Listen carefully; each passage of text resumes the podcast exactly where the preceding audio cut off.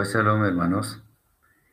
El día de hoy vamos a estudiar la parasha Itro, que encontramos en el libro de Shemot, Éxodo, capítulo 18, versículo 1 al capítulo 20, versículo 26. En esta parasha se relatan muchas cosas importantes, entre los que se cuenta muy especialmente la entrega de las tablas al pueblo por medio de Moshe. De manera que es una parasha muy especial y bien haríamos en estudiarla frecuentemente para encontrar los mensajes que el Eterno tiene allí para nosotros, para que obviamente los obedezcamos. Es una parasha que tiene muchos matices y vamos a tratar de revisar los conceptos que el Eterno ha puesto en nuestra, en nuestra alma para, para compartirlos con ustedes hoy. La primera pregunta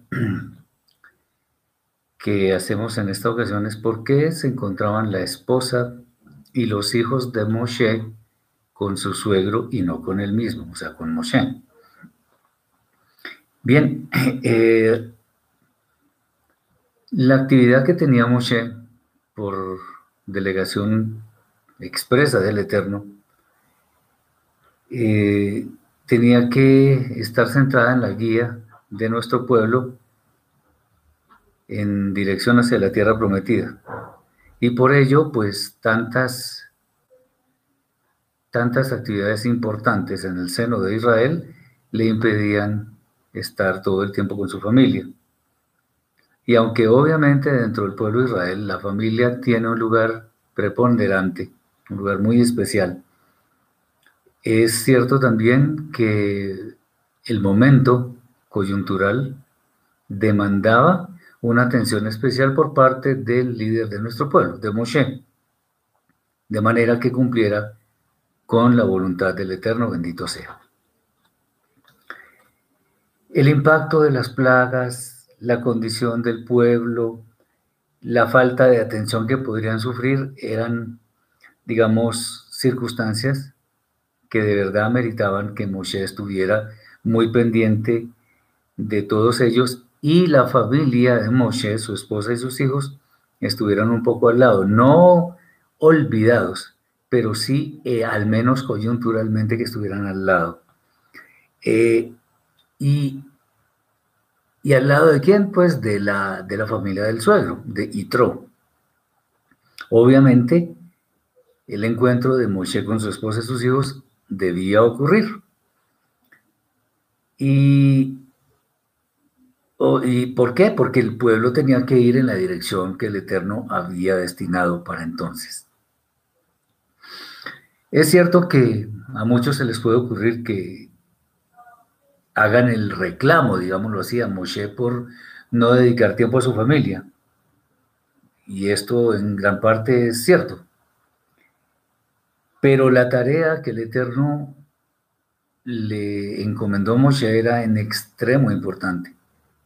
Estamos hablando del pueblo que sería luz a todas las naciones de la tierra y que iba a llegar a un lugar a asentarse para servirle al Eterno. Bueno, de todas maneras, aunque sí hubo un poco de, no lo podemos llamar descuido, sino algo de desatención, de todas maneras Moshe fue recompensado grandemente por el hecho de haber llevado en una forma tan tan adecuada al pueblo de Israel hacia adelante, aunque no lo pudo entrar a la tierra prometida, como lo veremos después. Hay algo interesantísimo en torno a esto de, la familia de Moshe. Cuando leemos en la Torá, en hebreo, porque la verdad es que en, otro, en otra lengua no se puede entender muy bien cuando lo leemos en hebreo, y si por la esposa de Moshe, se iba a encontrar con él y con sus hijos, la Torá dice en algún momento que eran sus hijos, los hijos de ella, o sea, los hijos de Moshe eran los hijos de ella. O sea, se está calificando, aunque eso podría ser un detalle menor, no lo es, por eso es bueno aprender algo de él de la lengua hebrea. ¿Y esto qué nos indica? Que Sipora tuvo mucho, más bien mucho, no, muy buen cuidado de los hijos de Moshe y de ella, mientras el padre, Moshe, no estuvo con ellos. Desde que la Torah no, no habla mucho de los hijos de Moshe, no es porque no sean importantes, sino más bien porque no se destacaron por alguna acción que, que fuera impropia. Más bien fueron personas que se sometieron como los demás. Y por eso gran mérito de esa crianza se le debe a su esposa, a la esposa de Moshe, que era Sipora. Entonces, de, este, de este pasaje se pueden revisar, se pueden concluir, se pueden mirar muchos detalles que tienen que ver con la crianza de, la, de los hijos, el cuidado de la familia en general, en especial por parte del padre, porque aquí nos estamos refiriendo a eso. Sin embargo, es bueno que tengamos muy claro hacia dónde van nuestras prioridades. Esto, este, pasaje no, no debe ser la base para que muchos digan es que estoy muy ocupado y por eso no puedo atender a mi esposa y a mis hijos. No de ninguna manera. Este momento era trascendental para la historia del pueblo judío, eh, del pueblo de Israel, perdón, y por eso es que lo, lo tratamos en este momento para que entendamos cuáles fueron las razones por las que Moshe no estuvo tanto tiempo con su familia. Muy bien.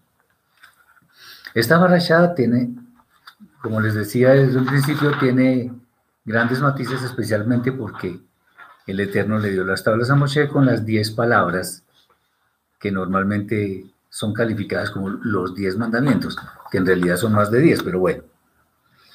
Ah, vamos un poco más adelante cuando Moshe empieza a tener mucho trabajo y su suegro Itro le da un consejo.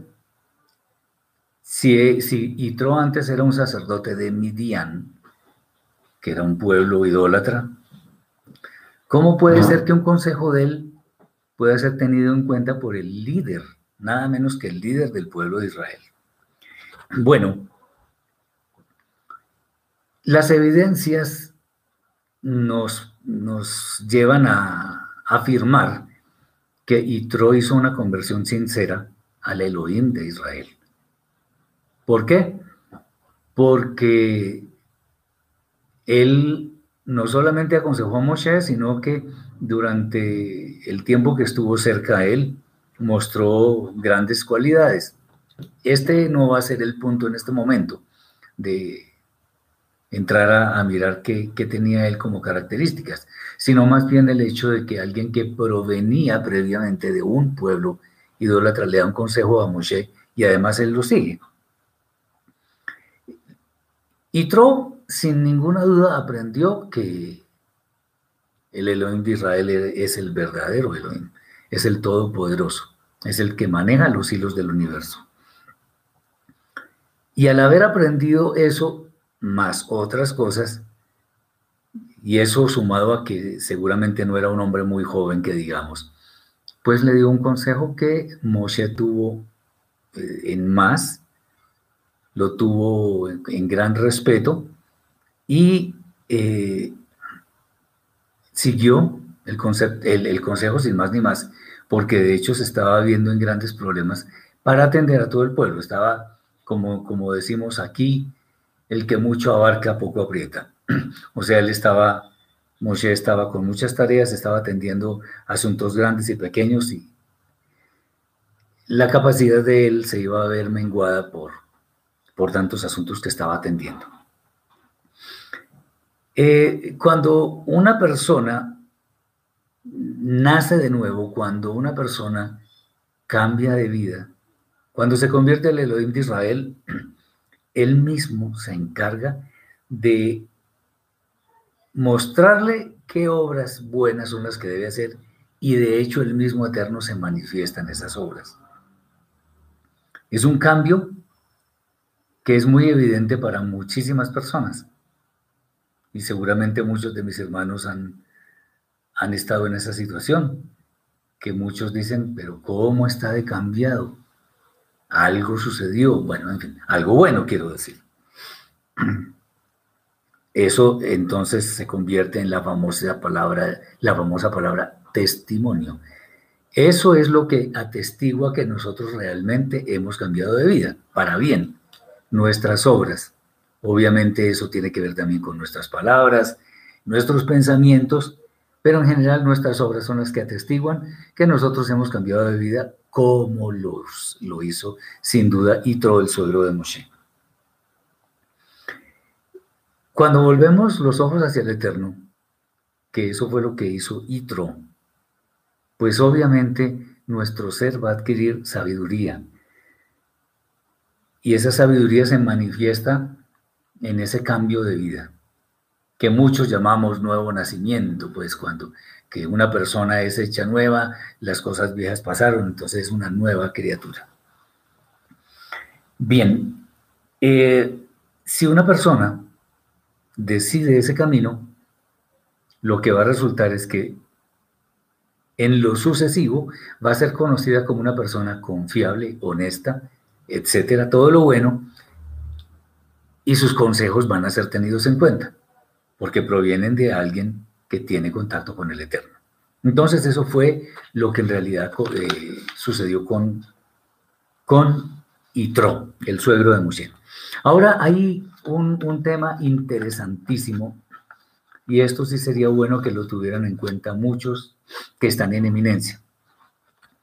De acuerdo con el consejo de Itro, ¿cuál debe ser el rol de un líder? ¿Cuál es la, la principal tarea de un líder? Bueno, eso está resumido en una corta frase que le dice Itro a Moshe. Somete tú los asuntos a Elohim. O sea, Moshe estaba realmente atareado. Atendía a todo el mundo y me imagino que casi ni tiempo para comer tenía. Entonces, ¿cuál es el, cuál, es el tema acá? Itro lo, lo vio y, se dio cuenta que no le daba, ya, se estaba sintiendo fatigado y estaba haciendo de más. Entonces, al ver esto, eh, le da el consejo. Él, él, le dice que someta él los asuntos a Elohim. Pero previamente que le dice, pues delegar en hombres que, que pudieran atender los asuntos que no eran tan, tan, tan difíciles de, resolver. Muy bien. El que, el que le haya dicho este, le haya dado ese consejo a Moshe, nos indica que el mismo Moshe estaba, no, no tenía pues muy claro lo que debería realmente hacer en ese momento. Simplemente se dedicó a atender a uno o a otro y ahí estaba eh, teniendo un problema. Entonces, por sobre todas las cosas, por sobre todas las cosas, un líder de alguna comunidad, de un grupo de personas, debe someter sus asuntos al Eterno. Porque la sabiduría proviene del Eterno, no proviene de los hombres. Eh, haciendo esto, la labor que el líder va a desempeñar va a dar mucho fruto, sin lugar a dudas, porque viene del Eterno. Si es el Eterno el que nos da, eh, nos provee el camino, si atendemos a la sabiduría de Él, pues obviamente lo que vamos a hacer no solamente es confiable, sino que es sabio, es pertinente y seguramente es el mejor camino. Todas las almas que están en una comunidad son importantes. Sin embargo, siempre hay alguien que es más visible que los demás y que normalmente es quien lleva el liderazgo. Se notan mucho más cuando las comunidades son muy grandes. Eh, ninguna persona, por muy fuerte que sea, por mucha capacidad de, de resolver asuntos, ninguna persona es capaz de resolver 15, 20, 50 asuntos al mismo tiempo. Eso no se puede. Entonces es mejor delegar. Delegar no es debilidad. Delegar es ser conscientes, de hecho es humilde, porque delegar lo que hace es que nos hace conscientes de que todo no lo podemos hacer solo y que requerimos de colaboradores. Eso, eso es muy claro. Y eso es bueno, porque no solamente el líder tiene capacidad para discernir las cosas, sus colaboradores también lo pueden hacer. Eso tengámoslo en cuenta. Entonces, en últimas, el líder que debe hacer? Delegar adecuadamente ciertos asuntos para que él personalmente ¿Qué hace? Lo que estábamos diciendo hace un momento. Someta todos sus asuntos al Eterno. De manera que hacer esto, pues, le va a traer beneficios en todas las tareas que tenga que realizar. Entonces, ojo con las personas que están en eminencia, que creen que lo pueden hacer todos solas. Definitivamente eso no es así. Hay que saber delegar. Por supuesto, no en cualquier persona, sino en quienes han demostrado que tienen destreza, que tienen conocimiento, etcétera, etcétera. Eh, Enoch nos dice, someter los asuntos a Elohim es consultarlo en oración. Sí, claro, en parte. Digo en parte porque cuando, cuando se dice someter los asuntos a Elohim es también, bueno, ¿qué dice la Torah con respecto a este asunto que pienso tratar? ¿Qué dice la Torah respecto de esto que quiero comprar, de esto, de esto que debo decir? Entonces, eh, en, parte de la oración. No, es que siempre vamos a orar, Señor, muéstrame el camino. Pues sí, él, él, nos muestra el camino, pero es que no es necesario. O sea, la oración no hay que tomarla como, perdón por la palabra, pero como un comodín que me resuelve todo. No, no, no, no, no. Tenemos que hacer, tenemos que ser diligentes. Y acordémonos, alguna vez yo lo dije y bueno, lo vuelvo a repetir. Hay muchas personas que tienen esa bendita costumbre de estar diciendo, el Señor me habló, el Señor me dijo, me inquietó, no sé qué. Y como yo también decía, pues parece que hablaran con el Eterno más que el mismo Moshe. Entonces, no es que no se puede hablar con el Eterno, claro que sí se puede hablar con el Eterno. Y en forma muy personal. Cojamos la Torah, leámosla, ahí el Eterno nos está hablando. Es así de simple. El Eterno nos está hablando. Ahora, eh, resulta que para ciertos asuntos, obviamente la Torah no lo dice todo, pero nos da los lineamientos generales que de los cuales podemos nosotros disponer para razonar, discernir, decidir lo que debemos hacer. Entonces, por ejemplo, si en una familia se van a comprar un carro porque tienen mucha necesidad, entonces que el Señor me inquiete qué marca voy a comprar y de qué precio. No, un carro para qué es? Un carro es para que nos preste un servicio, que nos pueda transportar, que bueno, que no, no se vare muy seguido y, que, y que y obviamente que no sea tan costoso.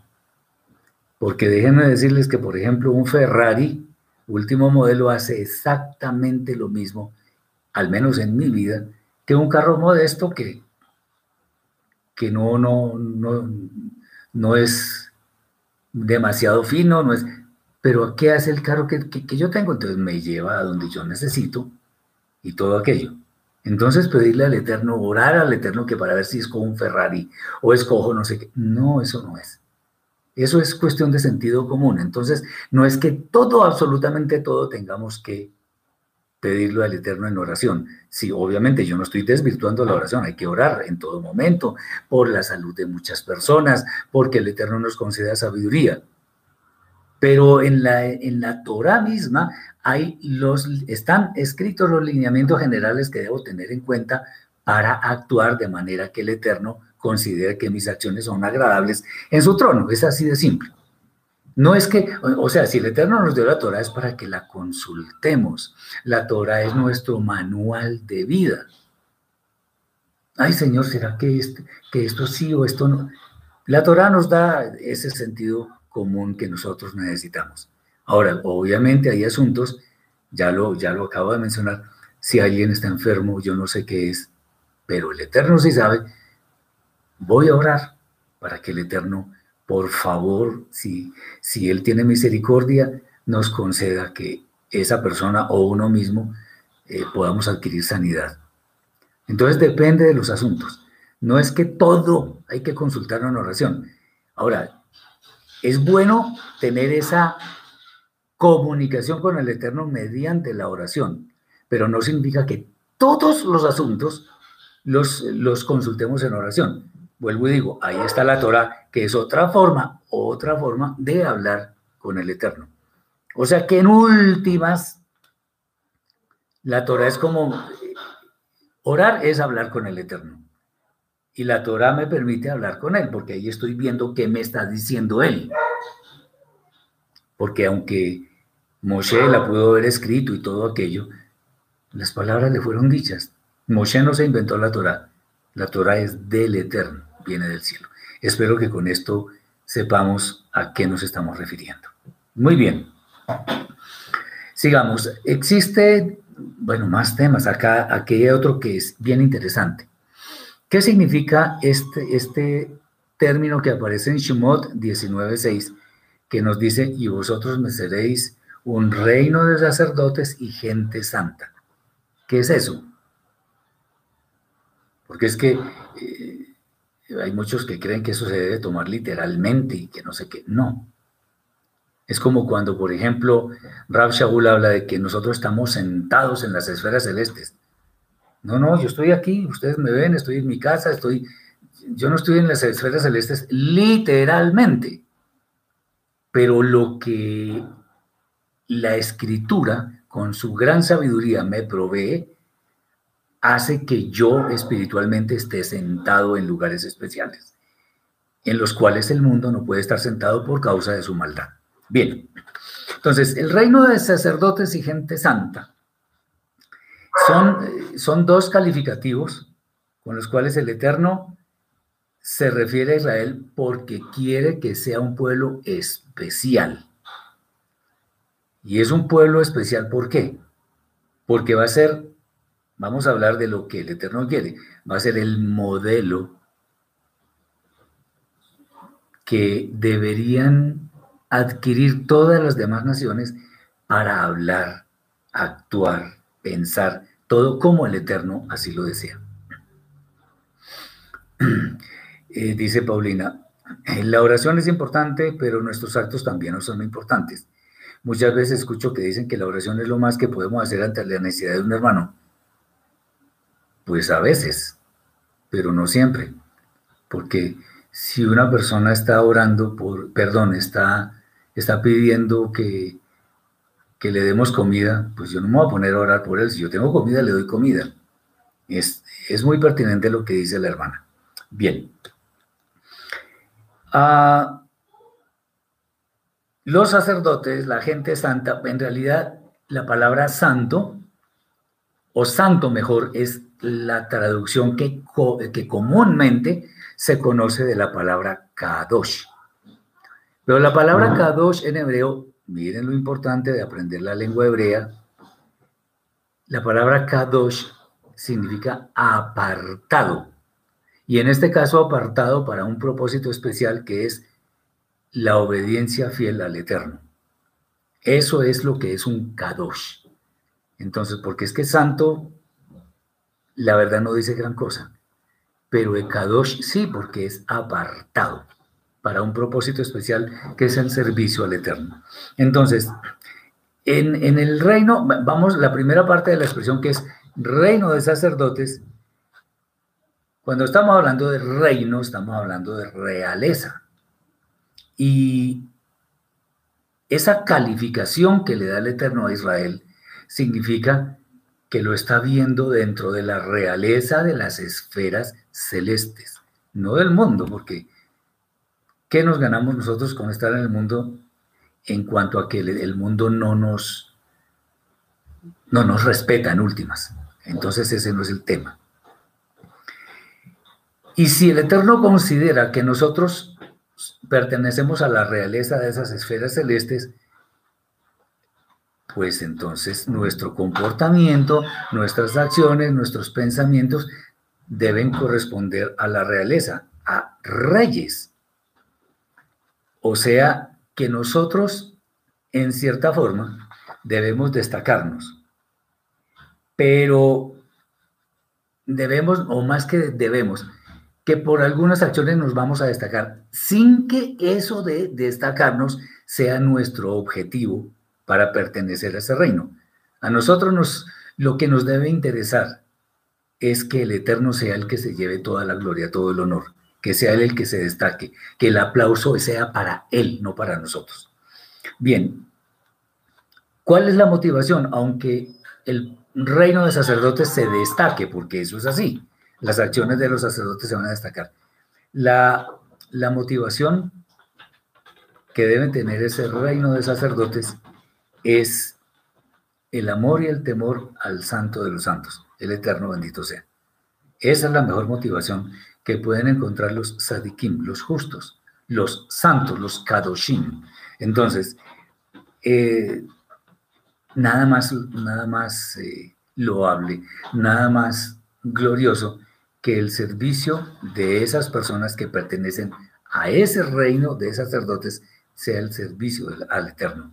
Ahora, si somos sacerdotes, recordemos que el sacerdote es como un mediador, es un representante.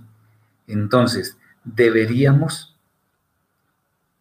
ser como los oficiadores de un servicio que tiene que ver con intermediar entre el Eterno y los hombres. No vayamos a pensar que es que todos somos como Yeshua y todo eso. No, intermediarios en qué sentido? De que somos modelos a seguir por parte de los demás para que las personas quieran llegar a los pies del Eterno. A eso es que me refiero, no a otra cosa diferente. Aquí no puede haber motivos egoístas ni, ni motivos eh, mundanos, no. La motivación es que, que nuestras acciones sean tales que seamos luz para que las demás personas quieran quieran eso que tenemos nosotros, que es el sometimiento al cual estamos eh, en esta presente hacia el eterno bendito sea.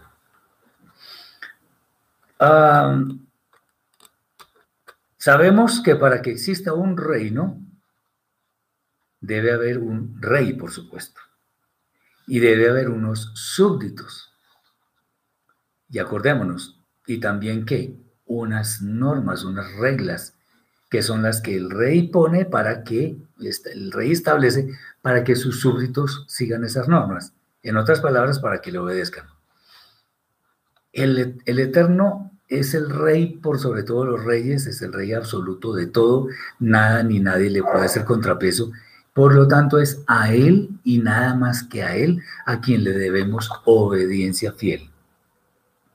Entonces, quienes pertenezcamos al reino, voluntariamente nos estamos sometiendo a su señorío. Esto no es que, que yo acepto a regañadientes, no. El paso que yo doy para pertenecer al reino es voluntario y yo me someto con agrado al rey de reyes. Obviamente, para saber qué es lo que tengo que obedecer, por eso voy a la Torah.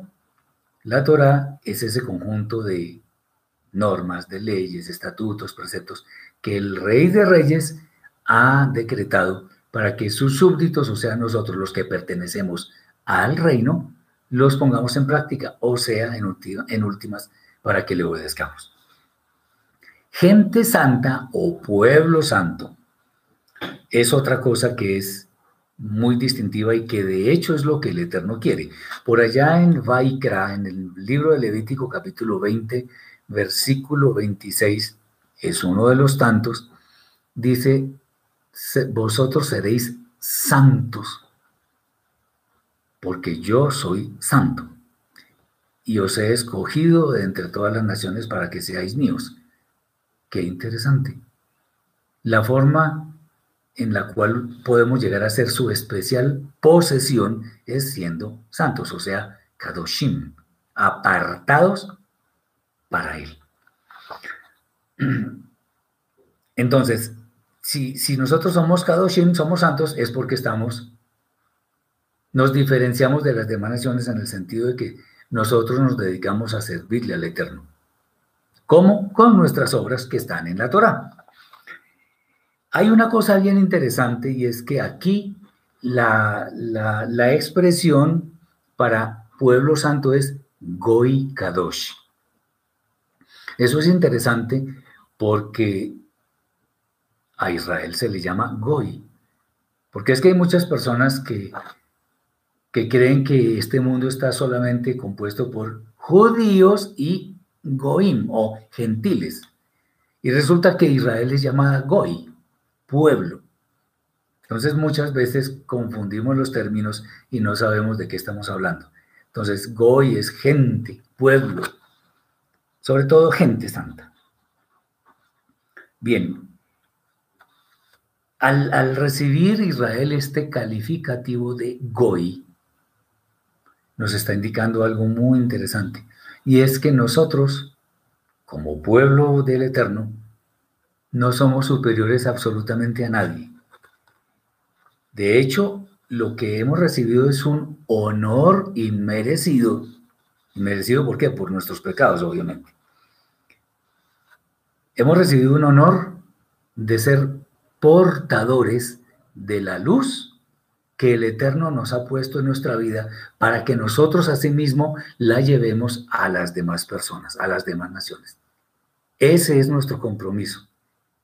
No podemos pretender menos. El Eterno nos ha dado su luz. Ahora esa luz, nosotros mismos, voluntariamente, con alegría y dispuestos permanentemente, debemos llevar esa luz para que los demás pueblos puedan ser acreedores a ella. Entonces, si nosotros hemos recibido ese honor de parte del Eterno, porque dice, me seréis un reino de sacerdotes, gente santa. Eh, nosotros, llamémoslo así, en contraprestación, lo que debemos hacer es, en forma muy gozosa, voluntaria, debemos dedicar nuestra vida a servirle al Rey de Reyes. Así de sencillo. Muy bien, ¿Eso qué significa? Entonces, como también en muchas otras charlas lo hemos dicho, debemos estar pendientes de buscar la santidad, sin la cual nadie verá al Eterno. Muy bien. Ahora vamos un poco más hacia el, hacia el futuro. Pero un poco es un poco, no, no, no muchos años, sino en aquel tiempo, acontecimientos que que tienen que ver con la santidad de esta parasha. Vamos ahora al, tema de que cuando el pueblo se acercó al monte, a y, y las, las tablas de, que le estaban siendo dadas a Moshe, hubo un estruendo inmenso. Una, eso se escuchaba por todos sitios. Las, los sabios de Israel tienen una, una posición respecto de eso. Y es que dicen que todas las naciones de la tierra fueron consultadas respecto de si querían cumplir los eh, designios de la Torah. El único que aceptó fue Israel. Fíjense ustedes, aunque eso es más de carácter alegórico, lo que dicen los sabios de Israel, hay una buena porción de verdad. ¿Por qué? Fíjense lo que ellos dicen. Que el Eterno fue que, que envió a sus ángeles a ofrecer la Torah a Edom. Edom, los hijos de Esaf. Y él, y, le, y, le, le, dieron los ángeles a Edom, te ofrecemos la Torah para que la cumplas. Y Edom preguntó, ¿y qué dice la Torah? Entonces le dijeron los ángeles, no asesinarás. Digo, ah, no, no. yo vivo de eso, así que a mí no, no, me, no me muestran la Torah, yo no, no, estoy, no quiero cumplirla. Eh, se la ofrecieron a Moab. Y lo mismo, ¿qué dice la Torah? No adulterarás. Ah, no, no, yo, yo no puedo cumplir eso, así que no, no, por ahí no es la cosa.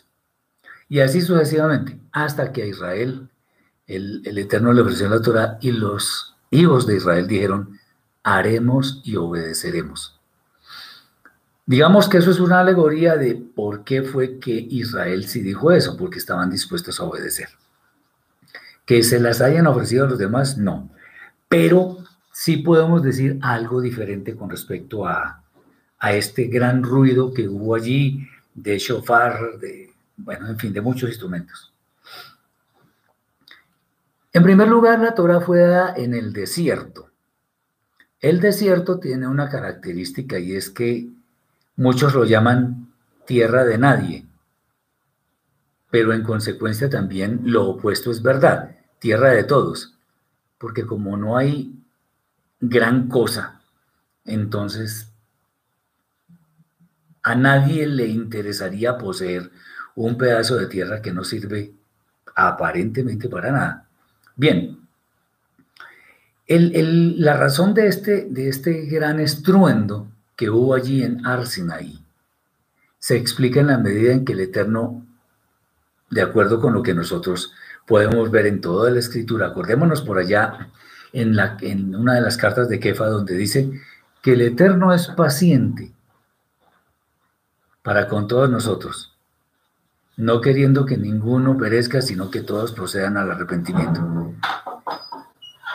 Juan eh, también dice, el Eterno es paciente, y es que algunos lo tienen como tardanza, pero no es tardanza, sino que quiere que todos se arrepientan. Bueno, algo de eso hay acá.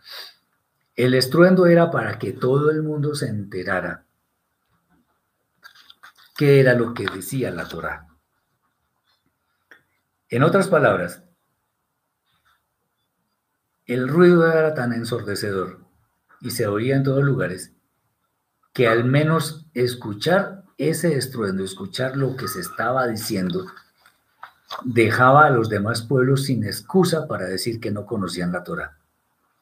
Recordemos por allá en la primera, en la, en el primer capítulo de la carta a los romanos, Raúl Shaul nos dice, para las, para las personas que muchas veces preguntan que qué pasa con esas, con esas personas que están por allá en la selva o en regiones apartadas y nadie les ha hablado sobre el tema del Eterno. Bueno, dice que las cosas visibles de Él se hacen evidentes en todo momento, desde el momento de la creación, de modo que nadie tiene excusa. Nadie tiene excusa. De hecho, hay algo que se llama conciencia que tenemos todos los seres humanos que definitivamente nos dice si nosotros estamos haciendo las cosas bien o mal. Esa conciencia que viene, llamémoslo así, de paquete, es esa Torah que no es lo que está escrito, pero que discierne si las cosas están bien o no están bien. Fíjense ustedes que si un, un hombre le roba algo a alguien, sale corriendo, así sea mucho más fuerte que la persona a la que le roba, porque sabe que viene la autoridad y lo puede poner preso, porque sabe que está mal. Bien. Entonces, el tema es, lo que aparentemente sucedió allí es que se quería que todas las naciones en la tierra escucharan para que después no tuvieran excusa, aunque el único pueblo que dijo haremos y obedeceremos fue Israel. La otra cosa es que el Eterno no deja nada en oculto. Lo que Él dice se puede publicar en cualquier parte. Lo que Él dice es santo, es perfecto. ¿Por qué no conocerlo? Bien. Entonces la Torah no podía pasar desapercibida. Y ese acontecimiento, pues, es lo que está marcando casi que oficialmente el comienzo de la nación de Israel como pueblo constituido. Porque la primera, la primera instrucción que dio el Eterno a Israel fue Este para ustedes será el primero de los meses del año. Se lo dijo Moshe y Aarón antes de salir de Egipto. Pero ahora con la Torah eh, escrita en las piedras y después en los rollos, ya el pueblo de Israel tiene claramente una constitución nacional, estamos hablando de esos tiempos, que la identifican como una nación. Muy bien. Ahora vamos un poco a mirar algo de los de las misbot, de los mandamientos, de las palabras que están escritas en la Torah. Como muy seguramente no las vamos a poder ver todas, me adelanto un poco. Son realmente, son 10 palabras en las cuales hay más de 10 mandamientos, pero digamos son 10 palabras que normalmente en el idioma hebreo las conocemos como Aseret Adevarim, o sea, 10 palabras. Hacer 10 Adevarim, 10 palabras. Entonces, son las 10 palabras. De acuerdo con algunas tradiciones y lo que también han estudiado los sabios, los primeros cinco mandamientos o, las, mejor, las primeras cinco palabras, se refieren a nuestra relación con el Eterno. Entonces no tendrás dioses ajenos delante de mí, no tomarás mi nombre en vano, eh, acuérdate del Shabbat para santificarlo, etc. Ah, y el último de los cinco, honra a tu padre y a tu madre para que se alarguen los días que el Eterno te da sobre la tierra. Bien, y los otros cinco se refieren a nuestra relación con el prójimo. Eso ya tendremos la oportunidad de revisarlo un poco más en detalle, pero me adelanto para que lo veamos así. En primer lugar, cuando el Eterno dice, yo soy el Eterno Toloim, que te saqué de la casa de, de, la tierra de Egipto, de casa de servidumbre. Por tanto, no tendrás dioses ajenos delante de mí, o jueces o autoridades delante de mí. ¿Qué es entonces lo que podemos nosotros considerar como dioses ajenos? Pues ajeno al Eterno es todo aquello que no corresponda con lo que es Él, con su esencia. Algo que vaya hacia otro lado, en otra dirección diferente. Diferente de, qué? de lo que Él indica, de lo que Él ordena, de lo que Él ha establecido en su Torah. Por ejemplo, hay bueno, poner dioses ajenos, no tendrás dioses ajenos delante de mí. Esa es la prohibición, no tendrás. Prohibición de y de la idolatría. ¿Qué es un ídolo? Un ídolo es algo o alguien que ponemos en el lugar que debería tener el Eterno en nuestra vida. Bien, entonces, por ejemplo, hay objetos a los que se les atribuye cierto poder, ciertas propiedades y que se convierten ciertamente en objeto de culto de muchas culturas, de muchos grupos, etc. Yo siempre he dicho que cuando se, se tiene ese tipo de, cuando se cuando se actúa de esa forma, que se le rinde culto a un objeto, estamos ante una de las formas más burdas de idolatría, porque se está, eh, se está haciendo culto a algo que no tiene voluntad, que no se puede mover, que nada puede hacer por sí mismo. Ricardo dice, ejemplo, el cambio del nombre del Eterno y a. No entiendo si quiere, por favor, sea más específico porque no entiendo esa, esa observación y con mucho gusto la tratamos. Bien, entonces, como lo hemos dicho, un ídolo, un dios ajeno, un juez ajeno, es todo aquello que ponemos entre el Eterno y nosotros. Y ojo, esto puede ser consciente o inconscientemente. Esto no es, ah, no es que yo no sabía, no. Cuando hay algo en nuestra vida que está primero que el eterno, eso es un ídolo. Puede ser el cónyuge, pueden ser los hijos, puede ser un amigo, también pueden ser cosas como el dinero, la fama, el conocimiento. muchas de esas cosas son ídolos. Eh, lo curioso es que cuando estos ídolos le son destruidos a las personas que, creen en ellos o que le rinden culto, la vida de esa persona queda en, en cero, en nada. ¿Por qué? Porque dependían de eso o de, ese, de esa cosa o de ese alguien para poder tener una vida, bueno, como, como, como la han concebido ellos. Entonces, no podemos depender de alguien o de algo peor que no sea el Eterno. El Eterno es por sobre todo y sobre todos. Él es el creador del universo, el todopoderoso, el altísimo el perfecto, además el insondable. Es a Él a quien tenemos que acudir. No podemos acudir a algo o a alguien diferente de Él. Muy bien. Por eso es que es la primera, una de las primeras palabras. Yo soy el Eterno, yo soy el Eterno que te saqué de la casa de, la tierra de Egipto, de la casa de servidumbre, por tanto no tendrás dioses ajenos delante de mí. ¿Eso que está diciendo? Que el Eterno es único, que el Eterno no admite a algo o a alguien delante de él. Ah, dice, en otras regiones, en otras religiones le llaman diferente a Yeshua y el Eterno. Es que son diferentes. Yeshua y el Eterno no son el mismo. Es que son diferentes. Yeshua es el nombre, abreviado, pero es el nombre. El nombre de, nuestro santo maestro es Yehoshua, pero abreviado es Yeshua. Ese es el nombre.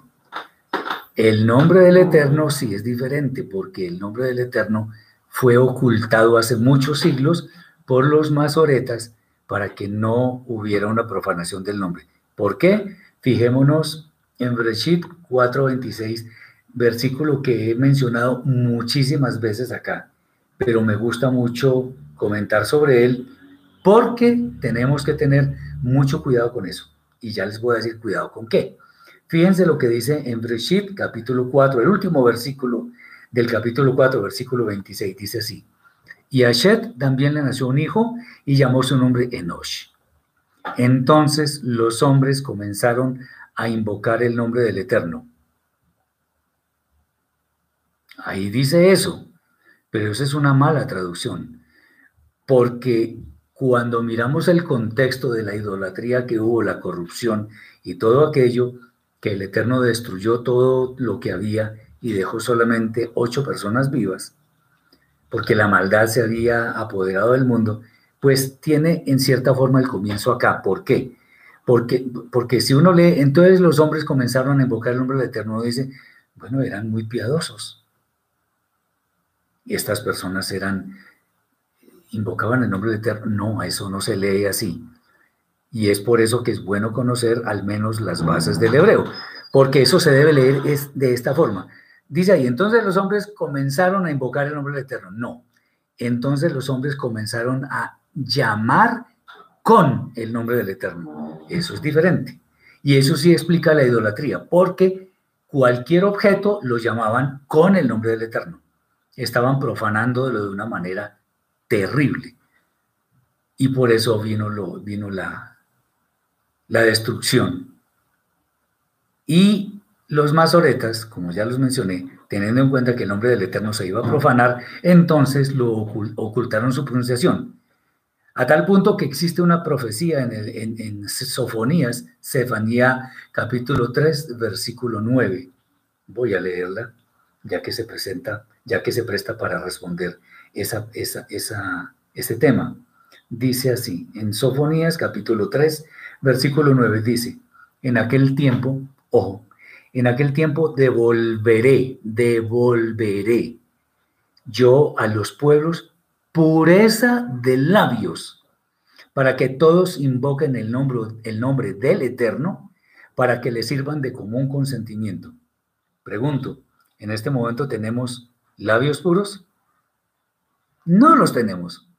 ¿Qué dice el Shaliach Yaakov, Santiago, respecto de la lengua? No puede ser que con la misma lengua bendigamos y maldigamos, no, eso no puede ser. Entonces espero haber, haber respondido adecuadamente a este, a, esta, a este tema.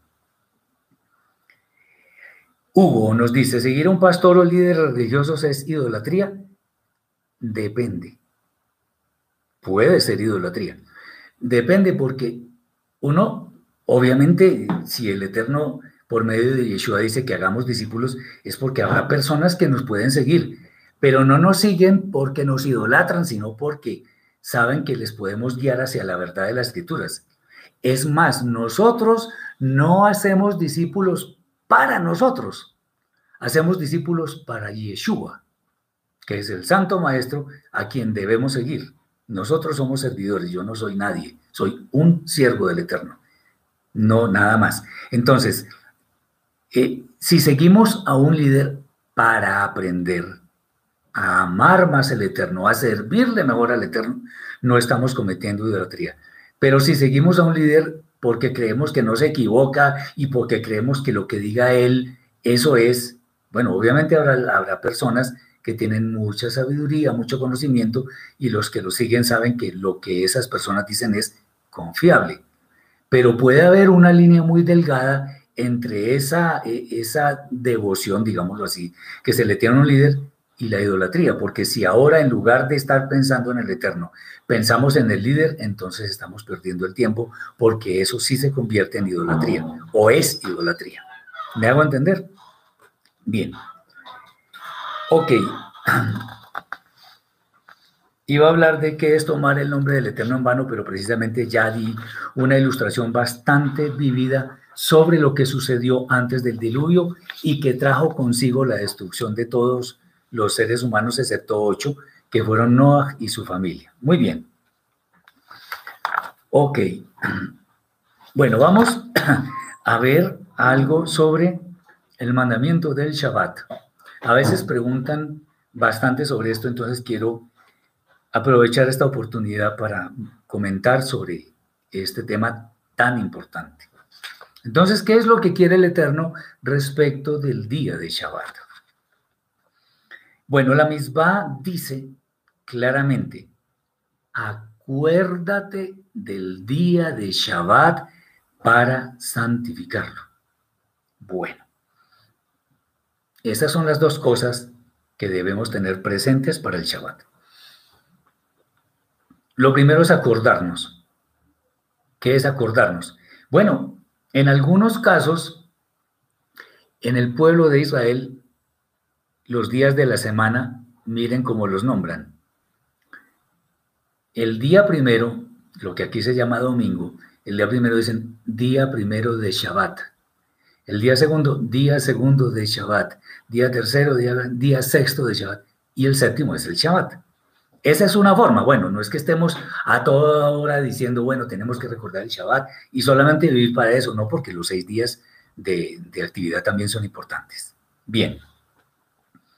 Entonces, hay que tener presente que hay un día especial que debemos dedicarlo al Eterno, porque ¿qué significa santificarlo? Es apartarlo para el Eterno. No significa descansar, reposar, ya vamos a ver con eso.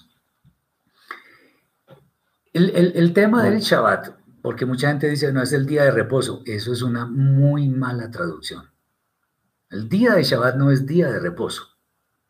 Porque si fuera día de reposo, con que yo me acueste a dormir todo el día y no me levante, duerma casi las 24 horas, bueno, o gran parte del día, ya con eso cumplo. No, no, no, no. No porque ese día me lo si yo estoy en esa en esa haciendo eso, lo que estoy haciendo es dedicándomelo a mí, no al Eterno. Por un lado. Segundo, la palabra Shabbat Shabbat eh, viene de la creación.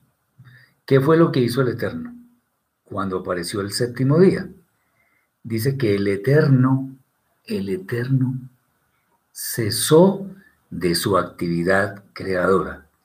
Entonces, ¿qué significa eh, Shabbat? Significa cese. Cese de actividades. Entonces, Cese de actividades de cuáles?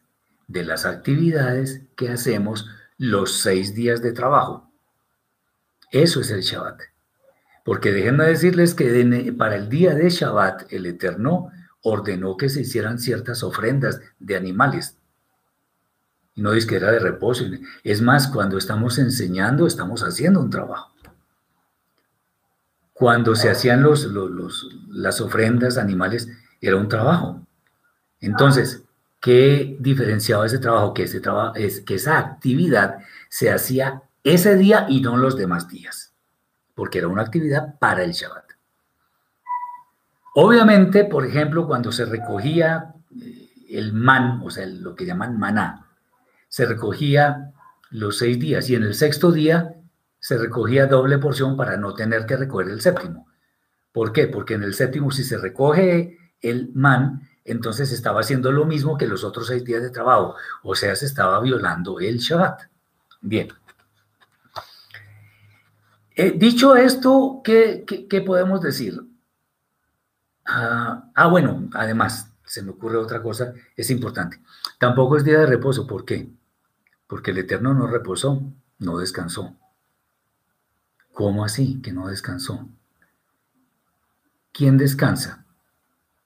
El que está cansado o no.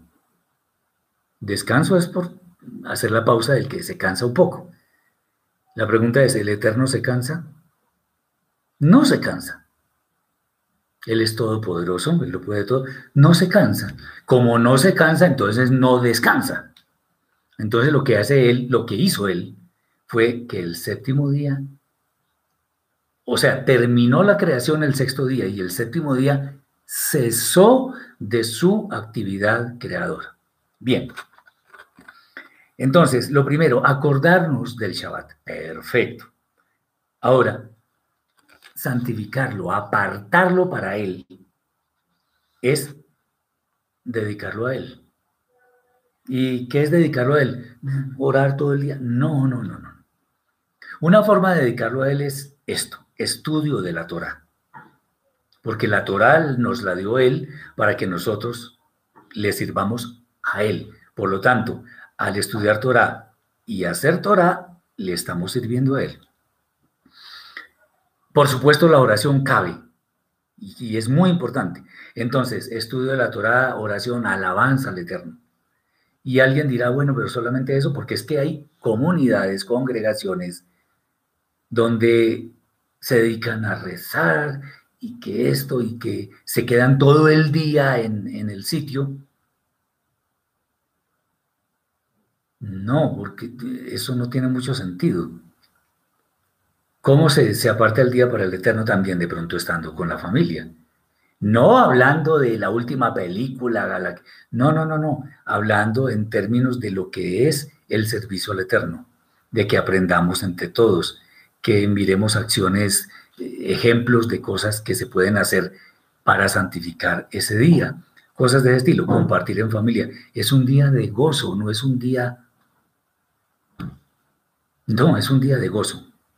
De hecho, por ser un día de gozo, la idea es que nunca ayunemos en ese día, nunca. Muy bien. Eh, entonces, apartar ese día y cesar de las actividades no significa estar ociosos. Es más, estar ociosos estaría violando el Shabbat. Eh, Carla nos dice, y en cuanto a ayudar al prójimo, en cuanto a un arreglo en la casa, pues habría que ver qué arreglo es. A ver, pues esa es una muy buena pregunta. Si, por ejemplo, una familia tuvo que salir de la casa porque se desplomó el techo y no van a poder dormir esa noche, pues yo les ayudo porque ¿qué es primero que el Shabbat? El amor al prójimo. Si hay una persona, un pariente, el Eterno no lo permita, se puso grave por alguna enfermedad, pues yo dejo lo que, estoy, lo que estoy haciendo y me voy inmediatamente con esa persona a la clínica. Bueno, en este momento con la pandemia, pues, pero, pero lo normal es eso, que primero me dedique a lo importante. Tengamos en cuenta que existen, para que, para que no se nos olvide, existen, existe un principio que debemos tener en cuenta y muy especialmente con esto de guardar Shabbat, que es los mandamientos de mayor peso. ¿Qué significa esto?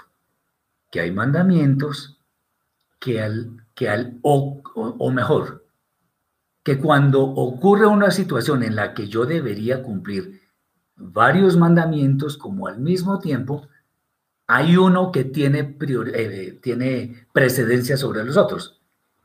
Hay uno que sí definitivamente tiene precedencia sobre los demás y es la vida. Si una persona está muriendo, yo tengo que ir a auxiliarla. Si hay alguien que me está pidiendo comida, yo le doy la comida. Si hay una persona que está teniendo un problema en su salud, yo voy a auxiliarla. Ah, está violando Shabbat. No, no estoy violando Shabbat. Yeshua sanó enfermos en Shabbat y nunca pecó. Recuerden el ejemplo que dio Yeshua cuando los hombres del ejército de David, los soldados de David, comieron de los panes de la proposición que eran sagrados, eran supremamente santos. Sí, pero había que saciar el hambre. Y eso está primero, porque acordémonos, el Shabbat se hizo por causa del hombre, no el hombre por causa del Shabbat. ¿Qué fue creado primero? El hombre. El hombre fue creado primero que el Shabbat. El hombre fue creado en el día sexto. El Shabbat es el día séptimo. Entonces, nunca, nunca pongamos el Shabbat por encima de lo que es más importante que el Shabbat. Y con esto no estoy diciendo que el Shabbat no es importante, es supremamente importante porque el Shabbat es una señal entre el Eterno y su pueblo, para que lo tengamos en cuenta. Eh, hay personas entonces eh, que yo creo que con esto queda resuelta la pregunta de la hermana Carla. Si hay un arreglo, ojo, si el arreglo es urgente, no da espera y, está en juego la, el sustento, la vida de una persona, hay que hacerlo. Si puede esperar, que espere. O sea, esperamos a que se acabe el Shabbat y ahí sí vamos con la obra. Pero si es una cosa de emergencia, primero la emergencia, porque tiene que ver con la vida de las personas. Hay personas que también preguntan, bueno, pero es que yo estoy, me toca trabajar en Shabbat. ¿Qué hago?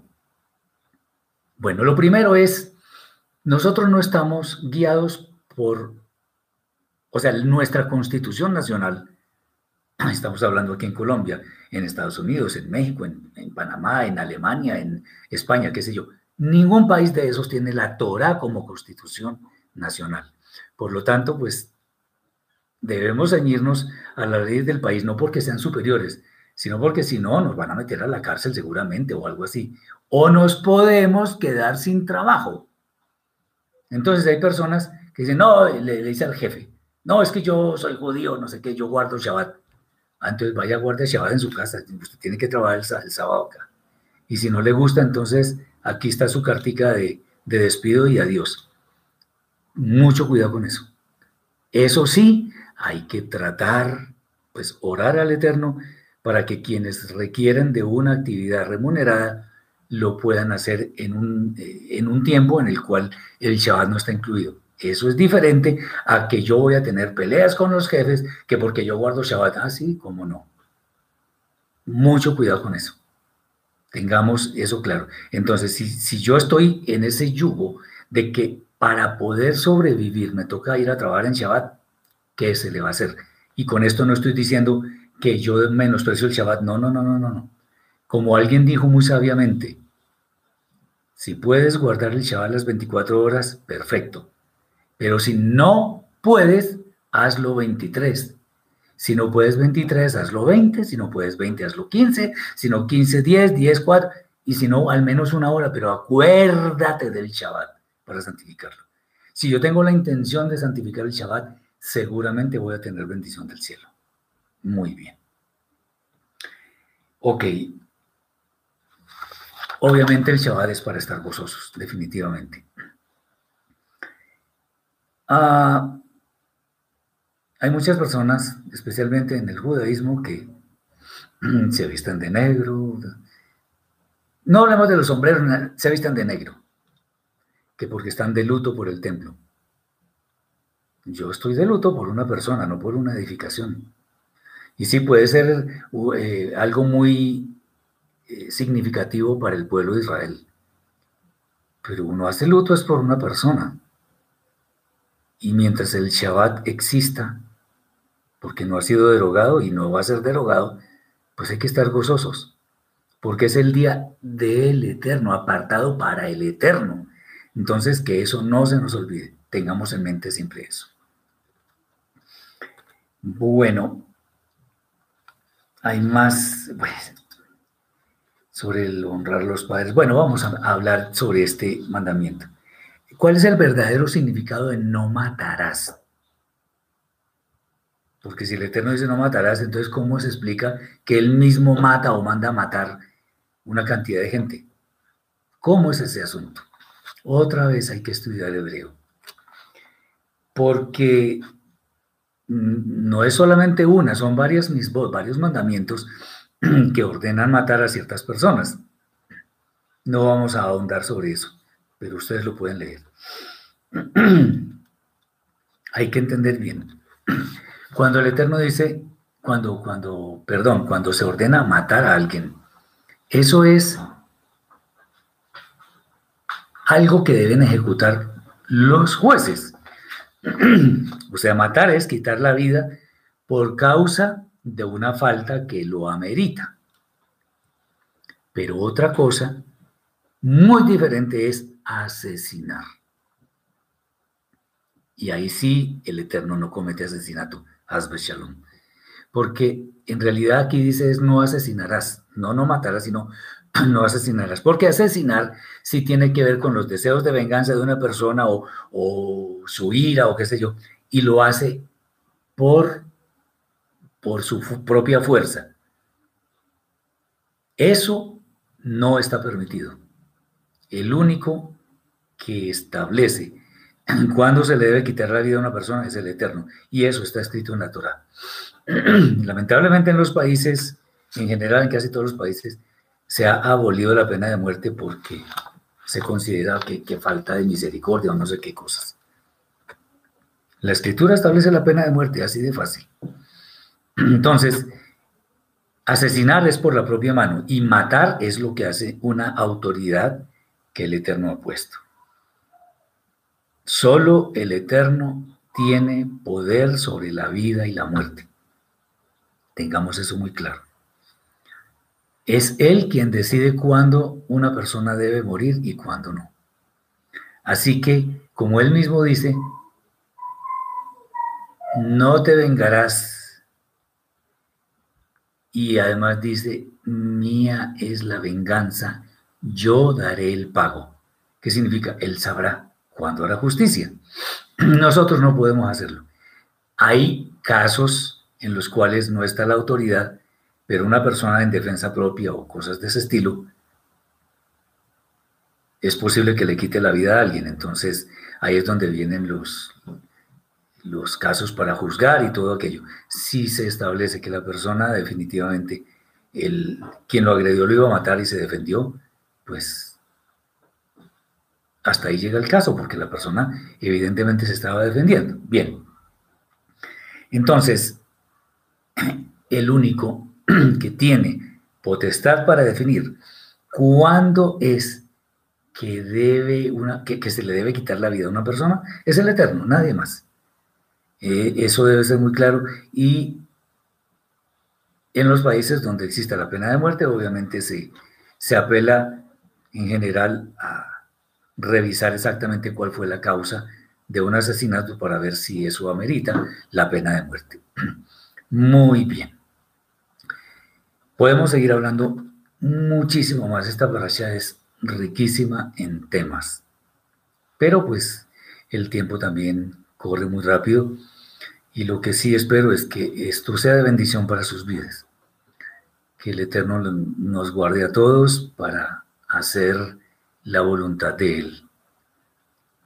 Por amor a Él, no por miedo, sino por amor. Temor, claro, reverencia y también temor a dañar su obra, pero sobre todo que nos guíe el amor al Eterno y también el amor al prójimo.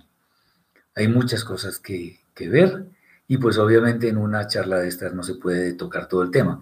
Por eso mis hermanos tienen la escritura para que la escudriñen juiciosamente. Les deseo toda bendición del cielo. Eh, les sugiero visitar nuestro sitio www.nuestra-tora, tora con h al final, www.nuestra-tora.com. Espero que sean muy bendecidos en este Shabbat y que el Eterno les guarde mañana, si el Eterno lo permite. Vemos la segunda parte de la segunda carta a los Corintios. Que tengan un Shabbat muy bendecido, lleno de salud y de mucho cuidado. Shabbat Shalom.